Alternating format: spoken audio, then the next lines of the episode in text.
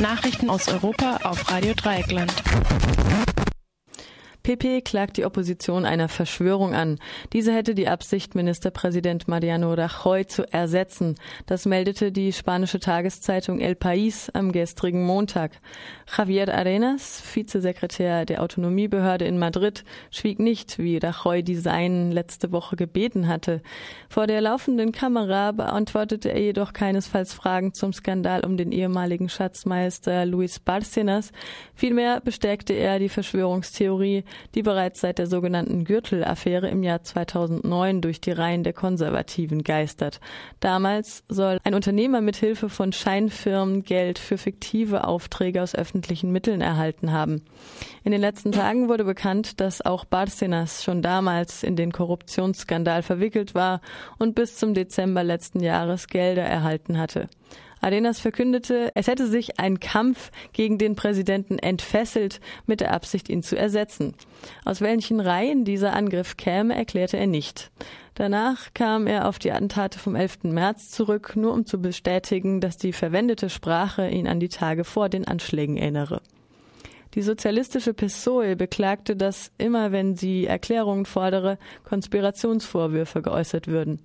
Die konservative PP hat die Öffentlichkeit noch immer nicht über unbezahlte Rechnungen in der handschriftlichen Buchführung des ehemaligen Schatzmeisters unterrichtet.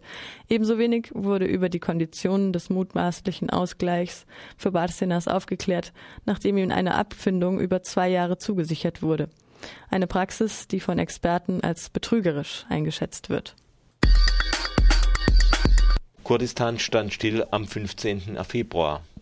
Das meldet die Nachrichtenagentur Firat Newscom (PKK) nach.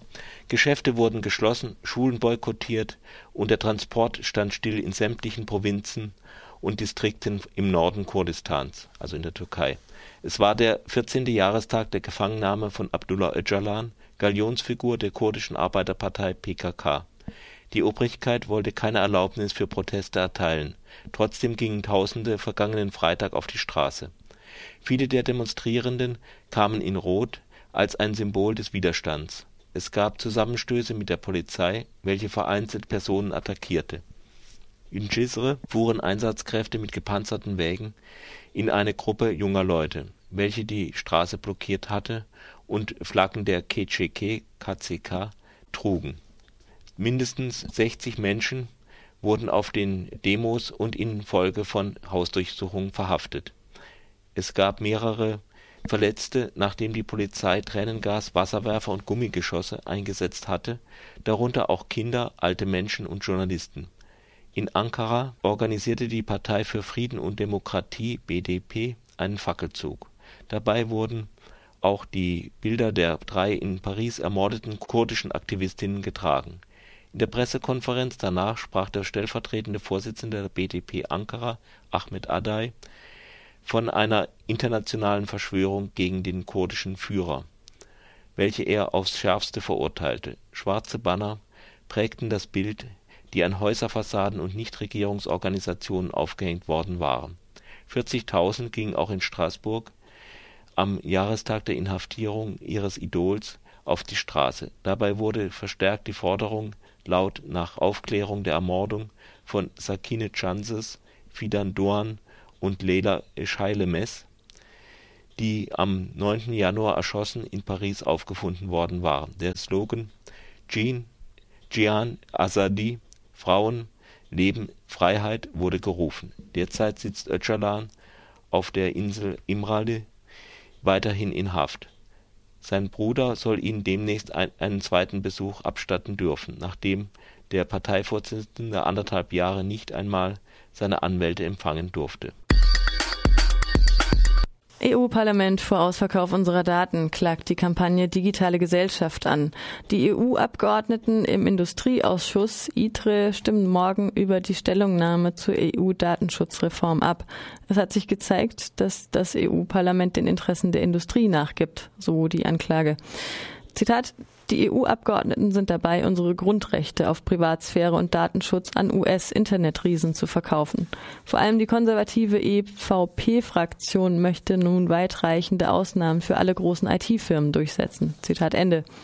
Dies soll mit einer an die EU-Abgeordneten gerichteten E-Mail- und Telefonkampagne verhindert werden. Es sei eine, Zitat, einzigartige Gelegenheit, sich für die Grundrechte aller EU-Bürger einzusetzen und Innovation und Wirtschaft in Europa zu fördern. Weitreichende Ausnahmen für US-Internetriesen schützen jedoch weder die europäische Wirtschaft noch die Rechte der EU-Bürger. Die Forderungen sind unter anderem Kontrolle über die persönlichen Daten, eine klare und praktisch anwendbare Definition von Datenschutz durch Technik, Privacy by Design und Datenschutz durch datenschutzfreundliche Voreinstellung, Privacy by Default. Verstöße gegen die Datensicherheit sollen gemeldet und nicht unter den Teppich gekehrt werden. Des Weiteren spricht sich die Kampagne gegen Kategorisierung aus und die Verwässerung des Begriffs der Zustimmung. Der vage Begriff des berechtigten Interesses dürfe auf gar keinen Fall auf Dritte ausgeweitet werden und so Türen öffnen für die unbegrenzte Weitergabe von Daten. Einen Angriff auf die Energiewende nennt der Bund den neuesten Streich von Umweltminister Peter Altmaier und dem Kollegen aus der Wirtschaft Philipp Rösler. Die beiden haben eine sogenannte Strompreisbremse ausgetüftelt, die dazu führt, dass die Förderung erneuerbarer Energien gekürzt und gedeckelt wird, und das sogar rückwirkend.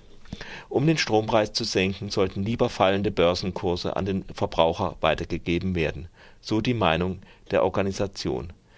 Der Vorwurf, den Interessen der alten Energiewirtschaft zu dienen, liegt da auf der Hand Weniger als sieben Prozent der Solar Wind Biogas und Wasserkraftanlagen sind im Besitz der großen Stromkonzerne.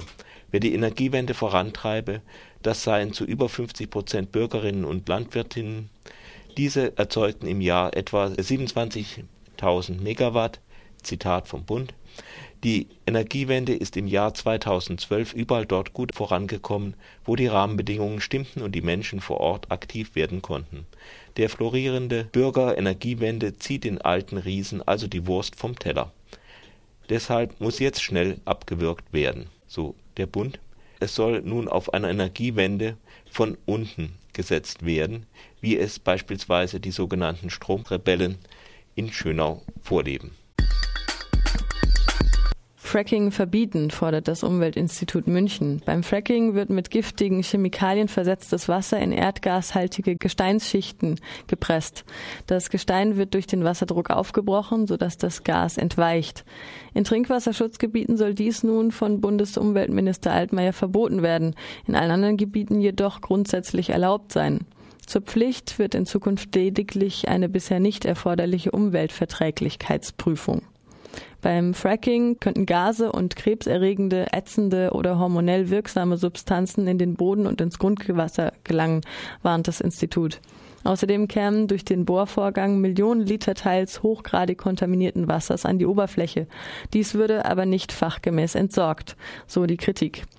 Zitat, auch das angeblich so saubere Erdgas ist immer eine schmutzige Angelegenheit. Statt den letzten Tropfen fossiler Rohstoffe aus der Erde zu pressen, sollten wir uns daher auf eine energiesparende Lebensweise und wirklich zukunftsfähige Energieformen konzentrieren, so das Umweltinstitut München abschließend. Shell verklagt. Ein Sieg für den Umweltschutz nennt es der Bund Umwelt- und Naturschutz. Das Urteil vom 30. Januar 2013 gegen Shell in Nigeria wird die Verantwortung multinationaler Konzerne gegenüber ihren Rohstoffkolonien grundsätzlich äh, reformieren. Vier nigerianische Bauern und Friends of Earth Niederlande hatten Shell vor einem holländischen Gericht wegen der durch den Konzern verursachten Ölverschmutzung in Nigeria verklagt in dem Gerichtsverfahren geht es um drei von Tausenden von Öldecks in Nigeria.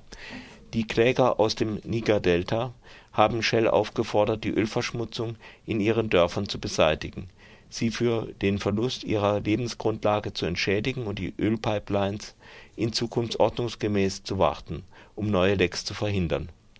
Die Anklage wurde in einem Fall Recht gegeben.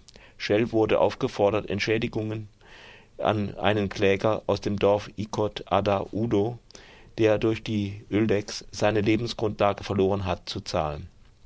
In den anderen Fällen sah es das Gericht als nicht erwiesen an, dass Shell die Öllecks nicht schon ausreichend beseitigt habe. Grundsätzlich hat das Gericht den Konzern aufgefordert, alles zu tun, um Sabotage an den Ölpipelines zu verhindern. Nimo Bassey, Friends of the Earth, Nigeria.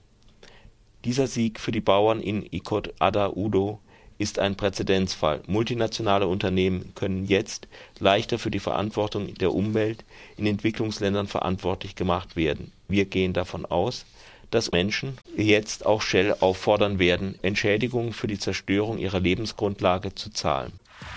Fokus Europa. Nachrichten aus Europa auf Radio Dreieckland.